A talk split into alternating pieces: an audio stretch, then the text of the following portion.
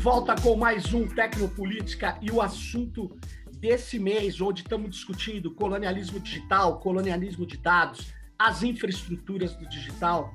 Nós estamos fazendo uma, uma pequena parada para entender mais profundamente do tema que é a inteligência artificial baseada em dados. E eu estou aqui com o Wagner Meira Júnior, que é professor de ciência da computação da Universidade Federal de Minas Gerais. Ele publicou mais de 230 artigos aproximadamente sobre mineração de dados, sistemas paralelos e distribuídos. Integra o conselho editorial da revista Data Mining e Knowledge Discovery. Ou seja, é a pessoa para conversar com a gente aqui sobre esse tema. Muito obrigado aí, Wagner, por você estar tá aqui com Eu a gente. Agradeço. Valeu no Tecnopolítica. E para não perder muito tempo aí, eu entro aí de sola na questão. Wagner, é necessário e viável controlar socialmente o aprendizado profundo? O que, que você acha disso? Bom, eu acho que antes da gente entender da viabilidade, eu acho que é importante a gente entender algumas peculiaridades desse aprendizado profundo e do aprendizado de máquina em geral. Tá?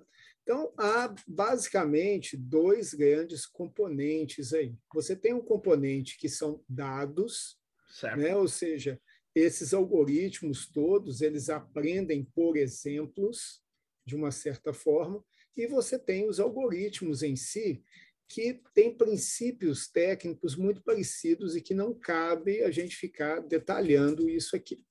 Então, quando você faz a pergunta sobre como controlar, é uma pergunta complicada, porque, na verdade, você não necessariamente. O algoritmo ele está lá, ele é um ente controlável. Mas o que muda o perfil desse tipo de algoritmo é que ele dança conforme a música. Olha então, só. dependendo dos dados que ele receber, ele vai se comportar de um jeito ou ele vai se comportar de outro. Né? Então, tem um caso bem interessante que a gente vê a dificuldade desse controle, que é um escândalo que é, da, da Volkswagen, alguns anos atrás, que eles colocaram uma parte do algoritmo que ele fazia o quê? Na hora que ele detectava que ele estava sendo testado, aí ele economizava combustível. Quando ele detectava que não estava sendo testado, aí ele gastava combustível.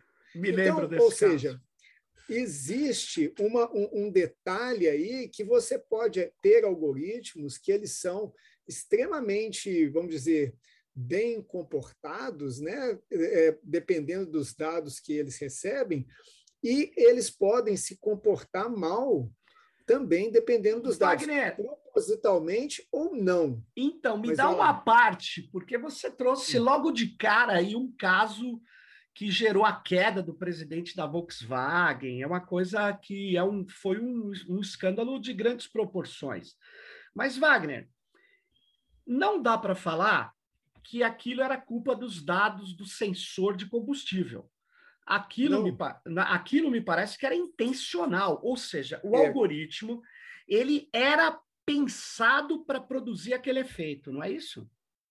Sim, mas olha bem, o, o que foi feito lá poderia ter sido feito em, através de dados, porque ele poderia ter colocado que quando você, ou seja, na base, os dados têm muito essa lógica de treinamento, né? Você certo. tem dados de entrada e saída esperada. Sim. Então, eles poderiam ter codificado nos dados que a saída esperada, quando estivesse naquelas condições de teste, ela deveria ser diferente. E Mas isso, isso não é uma regra de aprendizado, Wagner? Não, é, aí é que está o detalhe. Grande parte dos algoritmos hoje em dia, ou pelo menos esses de aprendizado profundo que você mencionou, eles não têm uma regra fixa de aprendizado. Não tem. Eles têm. É, é, é uma, é uma função matemática. Lembra? Vou, vou, vou pegar um caso bem, bem tranquilo, né? Tá bom. Todos aqui já vimos o quê? Zero de função, o, o, claro. o, o vértice da parábola, etc o que ele faz é o seguinte: ele pega os dados e fala assim, eu quero chegar no vértice da parábola, que é, que é uma técnica clássica, chama gradiente descendente. Então, uhum. ou seja, ele recebe os dados e ele tem simplesmente a função de minimizar o erro entre o que está sendo observado e o que é desejado. E aí que tá, você acaba de. Eu sei que são perguntas duras para você, porque você tá, você trabalha com isso direto. E você pode falar, pô, mas que pergunta é essa, né? Mas eu, não, não. O meu papel é esse. Você falou de ah. erro. O erro é o erro ele, ele, ele, ele é percebido nesse processo pelo algoritmo. Tem um erro. Esse erro, ele faz parte do, do, essa detecção do erro faz parte do algoritmo. Pode ser muito disperso, muito depende da curva. Da você está fazendo uma regressão, sei lá.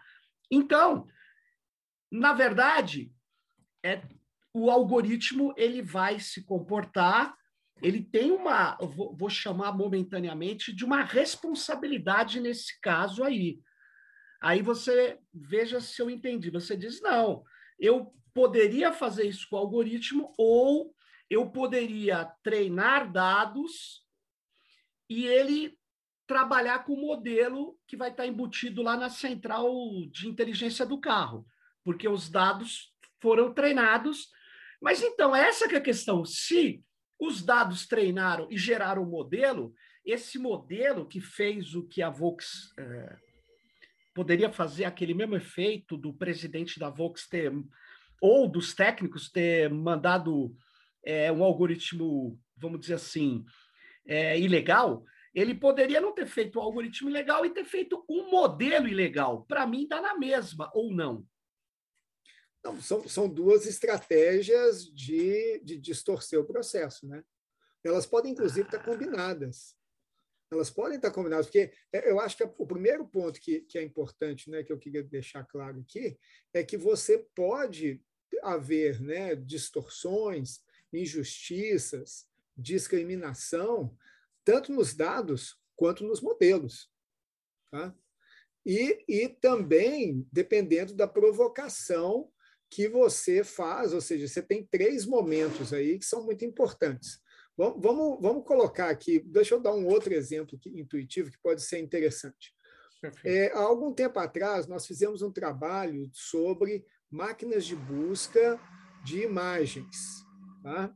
E aí, isso é um exercício que o pessoal pode fazer em casa, eu não sei o quanto melhorou nos últimos anos, que é você entrar numa máquina de busca. É, é um pouco sexista esse exercício, mas mas ele é ilustrativo. Você chega na máquina de busca e escreve assim: mulher feia. Certo. Tá? E você escreve na máquina de busca mulher bonita. E você vai ver que existe, no mínimo, um estereótipo associado a mulheres bonitas. Sim. Pelo menos, claramente. Isso foi publicado em vários lugares, etc. Que ela é, normalmente, é o quê? É uma pessoa branca, cabelo liso, 20 a 30 anos. Esse é o estereótipo de mulher bonita. Sim. Aí você vai dizer, ah, o algoritmo aprendeu isso? Não. Quando você vê os questionamentos, e tem vários exemplos aí na mídia, na literatura, do pessoal questionando a justiça dos algoritmos, tá? Quando você olha é, de onde que vem esse problema, as, as, as empresas que gerenciam as máquinas de busca, elas colocam e falam assim, não sou eu que discrimino, não sou eu que sou estereotipado. Quem é estereotipado é a humanidade. eu já ouvi esse argumento. É, ou seja, porque quando você olha nas bases de dados, ô, ô, Sérgio, é uma, foi uma coisa tão surpreendente, porque a gente fez essa pesquisa e olhou 42, 42 linguagens diferentes e países. E até na África, o estereótipo é o mesmo. Branco? Mulher branca? Sim. Aí é, é, é uma, hein? é uma pergunta da dominação ocidental, né? Isso eu deixo para você, né? Não, mas, é um ô Wagner, eu quero. Muito impressionante. Mas, Não, mas vamos lá, deixa eu terminar meu argumento. Tá bom, aqui. vai lá, vai lá. Então você veja o seguinte: aí você tem os dados E o algoritmo ele pode estar funcionando bem, mas ele é, ele, ele, ele é, vamos dizer, enviesado pelos dados. Mas acontece um efeito ignorância que pode ser mais complicado, né? que é alguma coisa assim. O algoritmo, na hora que ele recebe uma, uma foto de uma chinesa, ele, ele sai pela tangente tá? porque ele não vai, ele nunca viu uma chinesa na vida.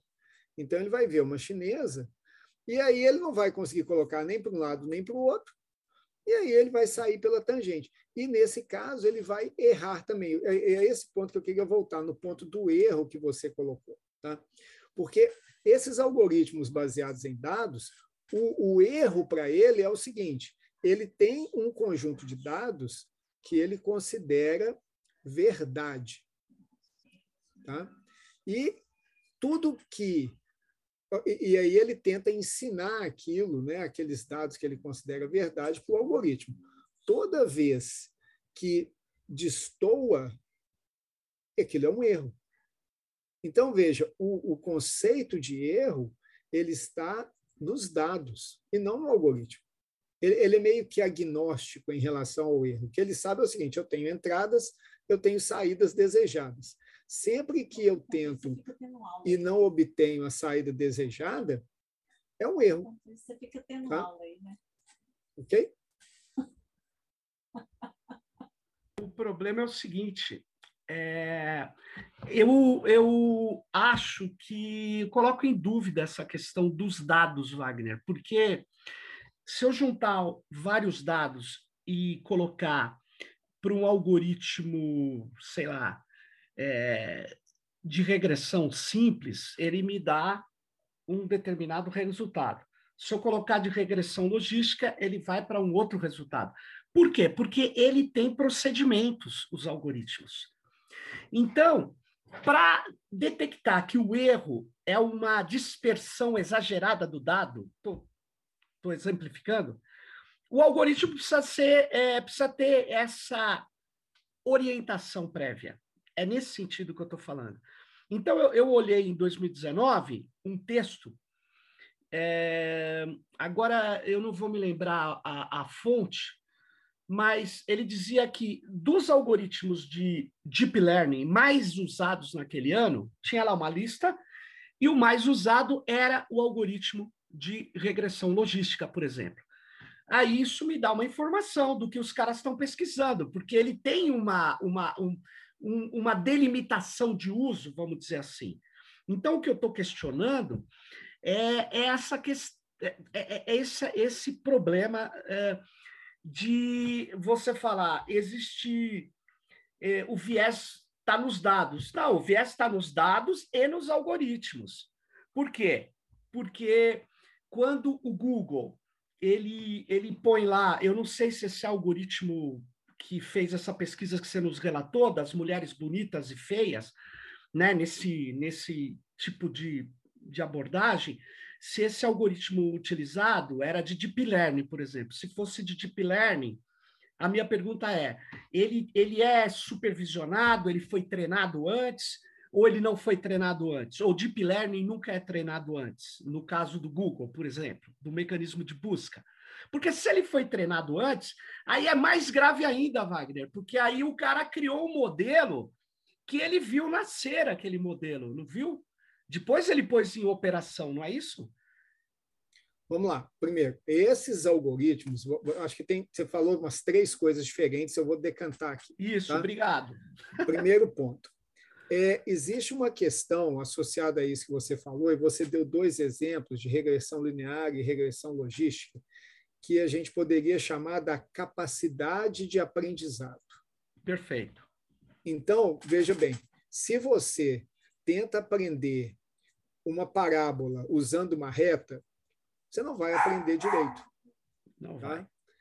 Então, isso, isso e, e, em dados de alta dimensionalidade, você não sabe direito se aquilo é uma parábola ou uma reta. Perfeito. Tá? Isso é, isso é um dos ganhos dessas redes neurais, porque eles são, entre aspas, mapeadores universais não lineares. Então, eles, eles conseguem amortecer muita coisa nesse processo. Então, isso é uma coisa. Tá? A, a, o segundo ponto aí é que, sim, os modelos como esses das imagens que eu mencionei, eles são supervisionados. Ah. Mas, mas veja bem, mas tem uma, uma questão por trás aí e, e você veja que, já que a gente está falando de máquina de busca, e isso é uma coisa bem, bem notória, é, a máquina de busca é? ela nunca clama ser universal em termos de cobertura. Então, um número que é clássico é que todos sabem que quando você tem o, o, o conteúdo que a máquina de busca usa, é 3% do que existe na internet. Pelo menos é um número que eu me lembro de muito tempo atrás. Tá? Então, Mas esse número vem da onde, Wagner? É de uma. Esse número vem da capacidade dela de coletar dados e, e, e, dados que são abertos e, e fontes que são consideradas é, é, legítimas, etc. Entendo. Por quê? Porque o problema da máquina de busca ele não é achar tudo, mas achar o mais relevante por algum critério. Perfeito. Então, ele, ele né, e tem ainda aquelas estatísticas que 99% das pessoas param na terceira página, ou seja, em 30 links, que aí justifica o negócio deles. Eles, entre aspas, né, existe toda uma lógica que pode acontecer de direcionamento. Esse, esse é o ponto grave a respeito dos dados. Tá? é o, o, o potencial de direcionamento e o nível de caixa de reverberação que uma plataforma dessas tem de, de noções subliminares, como essa do estigma das mulheres. Ah, por quê? Porque, na verdade, não é que necessariamente ele foi treinado. O, o, problema é exatamente outro. E agora eu vou começar a chegar na questão do controle. O problema é exatamente outro. É que ele não foi pensado para não ser estigmatizante. As, as empresas, ou seja, quando você pega empresas prestadoras de serviços de internet, uhum. é, não estava, e agora começa a aparecer, no, no, no conjunto de critérios de sucesso delas, não ser discriminatório, não ser estigmatizante.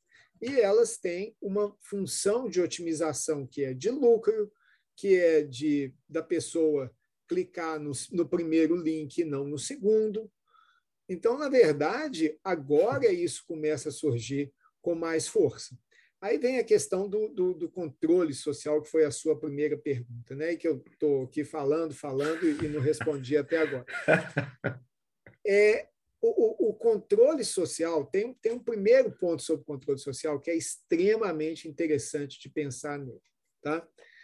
Que nós estamos falando de tecnologias que estão sendo usadas pelo mundo afora e as culturas que as utilizam, as nações, as sociedades, têm valores completamente diferentes. Sim. Então, o que é aceitável em um lugar não é aceitável em outro e vice-versa. Então, isso cria uma lógica muito diferenciada. A segunda coisa, e, e, a gente tem um exemplo aí no nosso dia a dia que é bem interessante, né? É o problema assim parecido com o do spam, né? Sim. Vou tentar explicar. Porque você tem algumas coisas em termos de controle que elas são ilegais. Então, pegar o caso clássico, racismo é ilegal. É então, é crime. Toda vez que você, exatamente, toda vez que você tiver uma situação de racismo, algorítmica ou não algorítmica, isso, isso é penal, né? Isso é direito penal. Claro. Agora, tem uma série de outros pressupostos da sociedade brasileira versus a sociedade americana ou qualquer outra sociedade que eles não são ilegais. E eles variam, né? a gente está num momento muito difícil do Brasil, e eles variam de pessoa para pessoa. Então, veja bem, olha que situação curiosa essa do controle social. Num espectro de diversidade de opiniões e perspectivas, o que seria o controle social? É parecido com o problema do spam. Né? Para você, o que é spam, para mim, pode não ser. Então, eu estou pegando um caso antigo, que é o do spam, e que a gente está há décadas e a gente não consegue resolver. Por quê? Porque ele. Por que, que existe spam? Existe spam porque alguém cai, alguém clica nele. Senão não existiria. Claro, não existiria. O, o, incentivo econômico, o incentivo econômico deixa, deixaria de existir. Tá? Claro. Então, generaliza isso para as questões de inteligência artificial e outras questões. Na verdade, dá uma discussão eu acho que no âmbito das humanidades, extremamente interessante, né? Sim. Porque o, o, o, o que é ruim para uma pessoa não necessariamente é ruim. Só, só reforçar, não é nem, uh, Wagner, uh, no plano da pessoa, eu digo no plano da sociedade, seguindo a tua, a tua lógica. Vou pegar ah. o exemplo do racismo. Lá nos Estados Unidos, a Ku Klux Klan é legal é legal.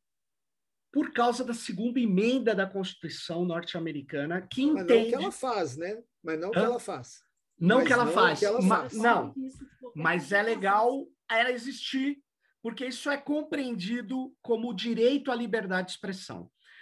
Na nossa concepção democrática, consolidada na Constituição, não existe espaço para Ku Klux Klan no Brasil, nem na Europa só nos Estados Unidos. Na verdade, aí você diz assim para mim: então, como é que eu resolvo isso no algoritmo? Então, você resolve isso como se resolve a segmentação da internet pelo Google, pelo Facebook e por tudo mais. Aqui, nós não aceitamos esse tipo de é, pronunciamento ou existência porque a nossa Constituição não confunde liberdade de expressão com liberdade de agressão. Não confunde liberdade de expressão com ameaça. Lá pode. Lá não, lá não, não tem crime de ódio. Aqui não tem com esse nome, mas tem vários tipos de criminalização do que a gente entende por ódio. O que não invalida o que você falou, mas eu estou te dando uma, uma característica assim. Quando eu falo controle social, na verdade é um controle democrático, né? E que tem que aceitar, vamos dizer assim, não dá para aceitar é, é, determinadas coisas que estão corroendo a democracia. E me parece, Wagner, e aí continuando para você me, me pegar onde você estava e chegar, se for possível, o que eu vou falar agora, mas continuar o seu raciocínio, que seria o seguinte: é, o, o, o, como é que eu posso aceitar utilizar um, sei lá, um, um sistema algorítmico de deep learning, uma rede neural, vai? Uma rede neural que as funções e as, as vamos chamar assim, as camadas que ela cria, eu não, não vai, ela vai criar é, por um, conforme a base de dados que ela recebeu, etc. Como é que eu vou aceitar isso no Estado, no setor público, se o fato de eu não saber como ela chegou a um resultado, muitas vezes me impede de questionar o processo, me impede de questionar o resultado. Eu sei que você falar, mas eu sei o que ela fez. Ela pegou os dados de entrada, ela criou as soluções conforme o modelo, talvez, ou, ou não, ou sem modelo, ela criou um resultado pretendido sei lá, culpar alguém, inocentar alguém, julgar alguém, o resultado pretendido. Mas como é que eu vou questionar esse resultado, Wagner, se eu não sei qual o valor da função, qual, qual camada, qual função, qual, eu não sei, eu não sei o parâmetro. Eu sei que você vai me falar, o que, que é parâmetro? Bom, depende, parâmetro na estatística é uma coisa, parâmetro é, é, mas eu estou falando do parâmetro como os limites que foram feitos os cálculos, vai, nos seus valores. É, é, é, eu não sei, muitas vezes, nem as variáveis. independentes. Eu não, não sei. Então, é, como é que eu resolvo isto? Aí você. Vou, a minha pergunta é, é isso dá para usar uma rede neural quando minha vida, meu futuro, público ou pessoal, depende exclusivamente dela? Essa é a minha questão, né? Bom, vamos lá. É, eu acho que, nesse sentido, a minha resposta para controle social ela, ela iria exatamente nessa direção. Tá? E nós já temos é, alguns movimentos interessantes mundo afora aí, que eu vou tentar explicar para vocês em relação a isso. Bom, vamos lá. O primeiro movimento ele começou há uns quatro anos atrás com a aprovação da GDPR, que é a Lei Geral de Proteção Europeia. Né? Foi a pioneira. Tá? E entre os direitos que ela trazia, ela trazia o chamado direito à explicação. okay? Muito bom. Então, ou seja, ela trazia que você, para é, levar em consideração decisões algorítmicas, elas deveriam, né, na verdade, é um tripé de direitos que são muito interessantes. É o direito ao acesso, que você tem que poder saber como que os seus dados estão sendo usados.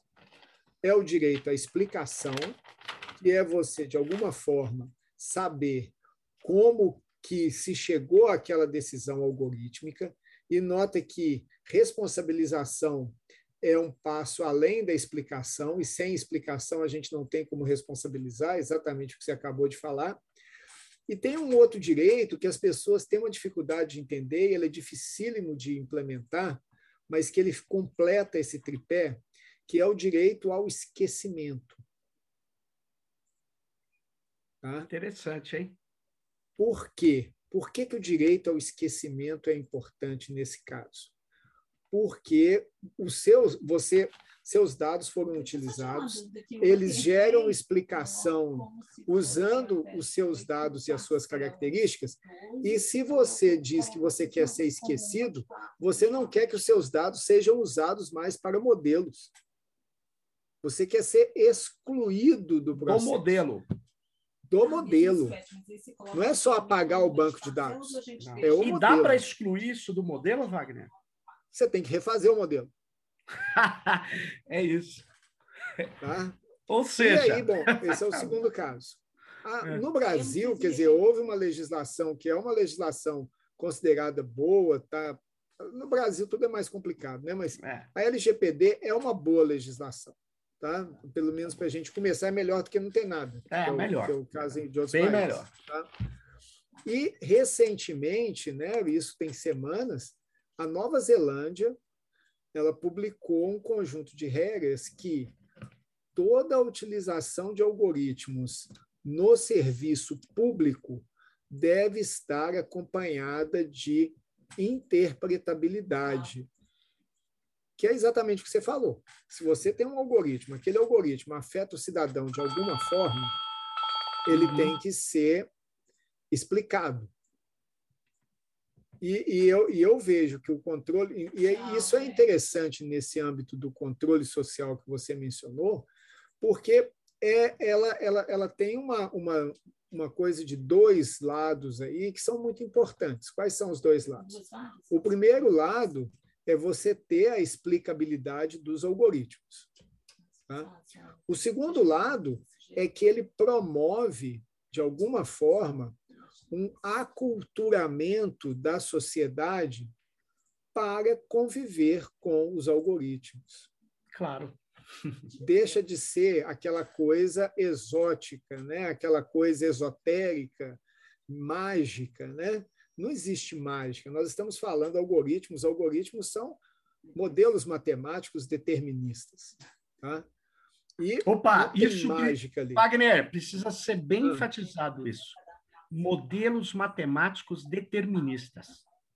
Sim. Mesmo, mesmo os algoritmos das redes neurais, qualquer algoritmo, ele tem começo, meio, fim e ele tem regras. Sim. Ele tem, ele tem procedimentos de aprendizado, princípios matemáticos que regem. Né? Não, não, não tem, gente, não tem nada assim. Não tem mágica. Né? Não tem mágica. Tá? E esses algoritmos, eles alcançam esse patamar que a gente observa hoje em dia, porque nós tivemos um acúmulo de dados brutal nos últimos anos, que permitiu que eles ampliassem o espectro de, de, de, de, de cenários nos quais eles podem ser aplicados. Essa que é, essa que é uma grande mudança. Tá? Nós não temos muito o que fazer sobre os dados, porque vamos pegar um caso aqui de, de dados só para ver como é que isso é complicado. Tá? É, a, a injustiça social associada aos, a, ao acesso à internet, você esteve no comitê gestor muito tempo, ela é um fato. Ou seja, nós não podemos dizer que as classes mais abastadas não. têm o mesmo acesso à não informação podemos. e à internet do que as classes menos abastadas.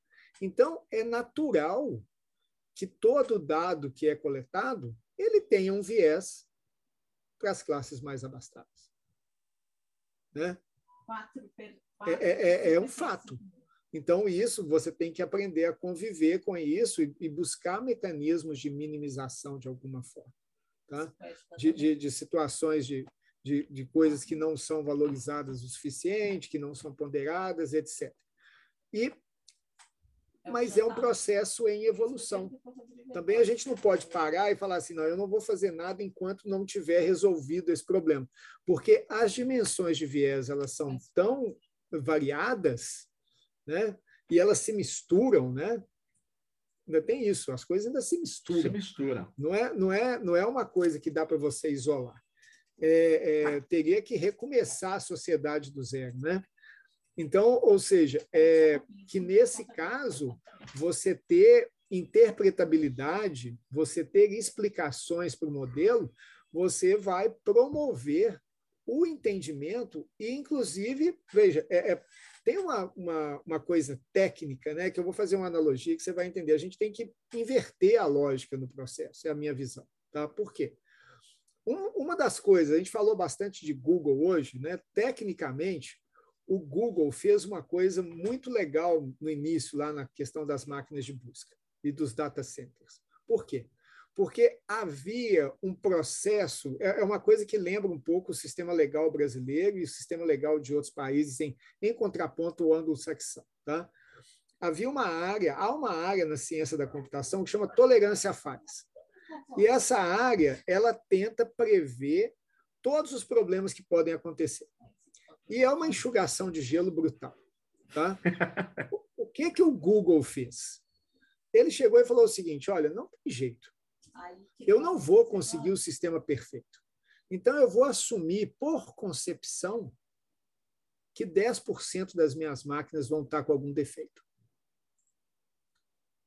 E ele construiu um sistema todo com essa base de que ele é imperfeito. Então, de repente, Sérgio, é, nesse âmbito da, da inteligência artificial, do aprendizado de máquina, desses dados, talvez fosse mais interessante que a gente trabalhasse na conscientização de que temos problemas e Sim. vamos ter problemas por muito tempo e temos que estar atentos aos problemas para resolvê-los, do que entrar em medidas de remediação que nunca vão remediar. Sim. Sim. Entendeu? E, e a interpretabilidade, a transparência algorítmica é um caminho nessa direção. Concordo plenamente, mas me parece que as plataformas não concordam, né, Wagner? Porque é isso, isso, segundo elas, traria à luz os seus é, parte de seus segredos de negócio, é, seus modelos logísticos e etc. O problema é que uh, nós estamos falando hoje, Wagner, de, de um sistema de gestão. Não sei se você concorda com isso, mas os sistemas de gestão estão cada vez mais sendo automatizados e utilizando uh, procedimentos ou tecnologias de, de, de redes neurais, por exemplo. Então, modelos estão sendo criados o tempo todo na saúde, na agricultura, na, no transporte, etc. Né? As plataformas estão fazendo isso. E eu acho isso é, é, extremamente necessário. Infelizmente, a Lei Geral de Proteção de Dados do Brasil tirou até uma coisa que seria a revisão humana de, de equívocos que poderiam surgir da ação algorítmica. Enfim, isso os bancos têm muita força, eles não queriam revisão humana nada, e isso também ajudava as plataformas transnacionais que atuam aqui. Complicado, mas eu concordo para você, com você. Acesso, explicação, responsabilização e responsabilidade. Ter um humano responsável por falar com você. E interpretabilidade é o mínimo que se pode esperar. Né? Eu concordo com você. Não dá para não dá para ah, montar um, um, um, um, sistema que opere no Ministério da Saúde, da, no Ministério de eh, que atende, sei lá, Bolsa Família, que vai começar a tomar decisões eh, sem que a gente tenha explicações, sem que a gente possa interpretar. Eh, concordo plenamente. Mas o fato é, Wagner, é que quando a gente vai falar isso, há alguns cientistas da computação que falam assim: isso não é viável, isso não é possível. Aí fica difícil. Eles falam que não é possível porque eu falo não é possível porque fica parecendo obra de ficção, Wagner, que o que o que nós não estamos o que nós estamos falando é é de um algoritmo que vai entrar no seu celular e vai dominar o mundo. E não, não se trata disso. Nós estamos falando de modelos estatísticos. Então, é, eu, eu, eu, a palavra que dizem para a gente, Wagner, é inescrutabilidade, que a gente não consegue saber. Eu falei, então não dá para usar. Então, use o que você consegue saber, porque no setor público, você falou da Nova Zelândia, é interessante isso, não dá para usar o que eu não sei. É, que operações realizaram. Então, a minha pergunta é: essa inescrutabilidade, ela existe, portanto, ou ela pode ser driblada, pode ser atenuada com parâmetros, com o quê? Ô, ô, ô, Sérgio, olha bem. Essa incapacidade de estudar o que foi feito, é isso. Inescrutável. É, veja bem, eu acho que tem duas lógicas aí que elas se misturam, tá? E nenhuma delas é, é técnica. Tá? É a lógica do poder e a lógica do dinheiro. É, isso vocês, vocês das ciências humanas que entendem muito mais do que isso. Tá? As soluções técnicas elas existem, né? Eu acho que já, ou seja, não é uma coisa nova, elas existem, mas elas podem ter custo.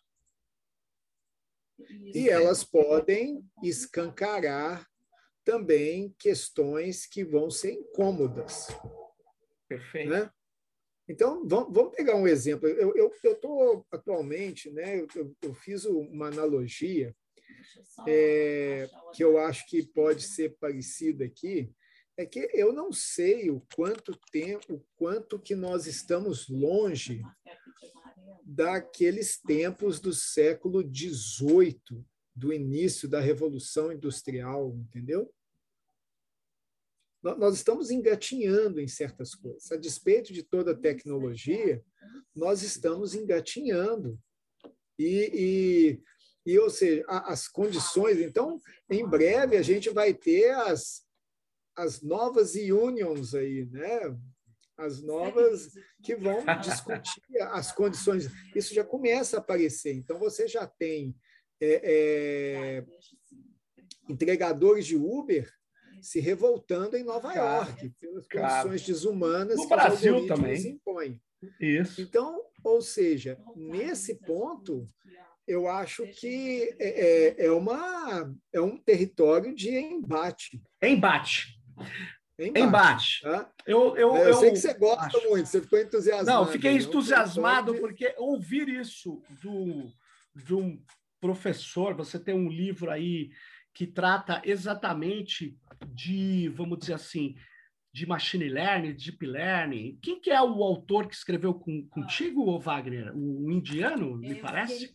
É, ele é um indiano, é um professor no, do, dos Estados Unidos, ele é um Sim. indiano, né? Uhum. E, e, nós nos conhecemos lá na época que eu fiz doutorado nos Estados Unidos. Ele é, era você... meu colega de turma. É, você tem um livro aí que é, é super, super referência aí nessa área de, de, né, de machine learning, de, enfim, do que nós estamos conversando aqui, né? Então, é, é, é por isso que eu falo, né? Você, você ao falar que, que isso é uma questão de embate e que existem soluções, eu não vi você falar, não, de fato é inescrutável, de fato não tem o que fazer, de fato nós temos que aceitar o rumo tal. Porque tem pessoas que que utilizam o seu conhecimento técnico para consolidar uma visão, no meu modo de ver, equivocada, positivista, imutável, que não, não é o que está acontecendo. Eu acho que tem, que tem interesses que é, para que as coisas não se movam e tem, tem coisas que podem ser resolvidas. Eu acho que é, nem todo algoritmo nem todo algoritmo é igual, nem todo sistema algorítmico é, usa dois algoritmos, pode usar inúmeros algoritmos, nada é, pode ser discutido só em tese, você tem graus de dificuldades, isso eu acho. Mas a gente, no setor público, a gente precisa ter regras democráticas, é isso. A gente precisa saber é, aquilo que o Norberto Bobbio, o jurista italiano, nos ensinou. Ele diz: olha, a democracia convive muito mal com a opacidade. E quando esses sistemas algorítmicos chegam no Estado e tornam o Estado mais opaco, a gente acha que ele fica menos democrático.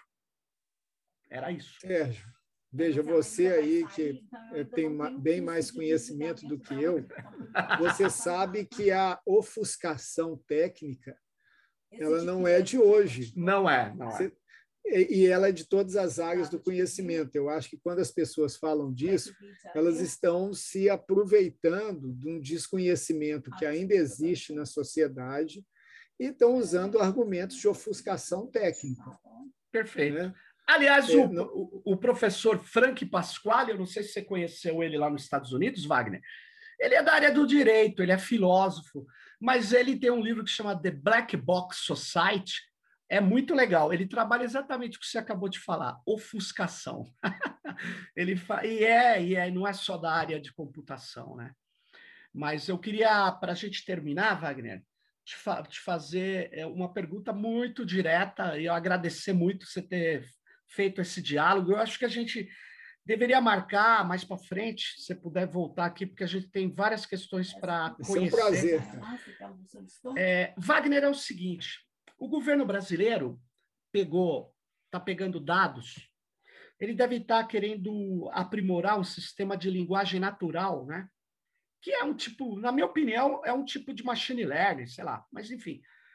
Ele tá, é, é, é, ele lançou um aplicativo e toda vez que eu conversar com o aplicativo do celular, o SouGov, ele vai remeter para o SERPRO, mas o SERPRO, na verdade, remete para o Watson da IBM, que é um computador que tem os sistemas algorítmicos específicos lá, né?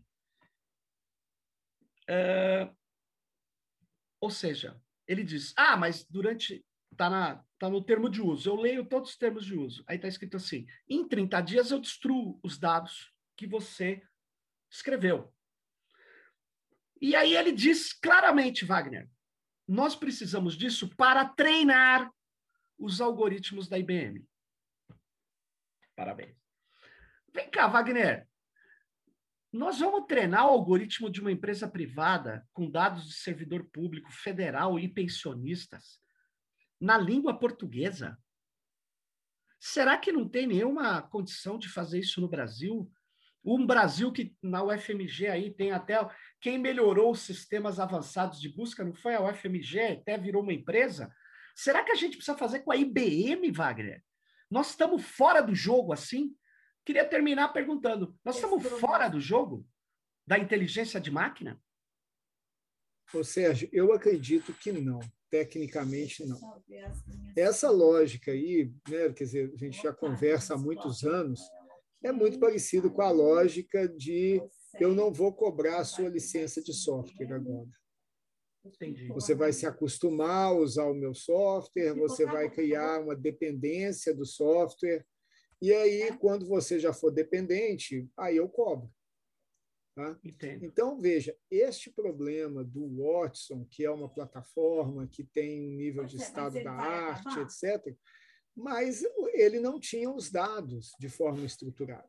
Né? Não tinha. Então, assim, agora imagina se né, os, os funcionários públicos resolvem escrever em Esperanto para o Watson. Né? Então, aí o que, que vai acontecer? Ele não vai entender nada nunca, né? Seria uma, um, um movimento aí ativista interessante de ser colocado. Interessante essa ideia.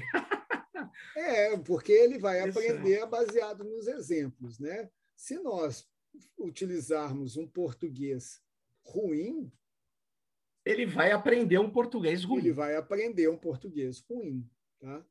Então, é, é, eu acredito que, na verdade, isso seja, não é nem um problema técnico, eu acho que é um problema é. de administração pública, Sérgio. Não, é, é porque. Do, do interesse estratégico do país, claro, claro. com uma boa chance a questão de que a IBM está fazendo isso de graça, se ela não estiver pagando para o CERP uhum. alguma coisa. E as coisas foram numa lógica, como eu te falei, em geral não é o técnico, é o poder econômico ou o poder político. Muito bom. É. Concordo plenamente. Wagner, eu vou encerrar aqui. Muito obrigado pelos seus esclarecimentos aqui para o Tecnopolítica. Você deu uma aula de Tecnopolítica aqui para gente e foi muito bom. Nós vamos voltar a conversar. Muito legal. Boa sorte. Parabéns pelo seu trabalho aí, Wagner e espero que é, a gente possa estar tá de volta no próximo Tecnopolítica. Valeu e até mais para todas e todos. Fique ligado no próximo Tecnopolítica. Até mais!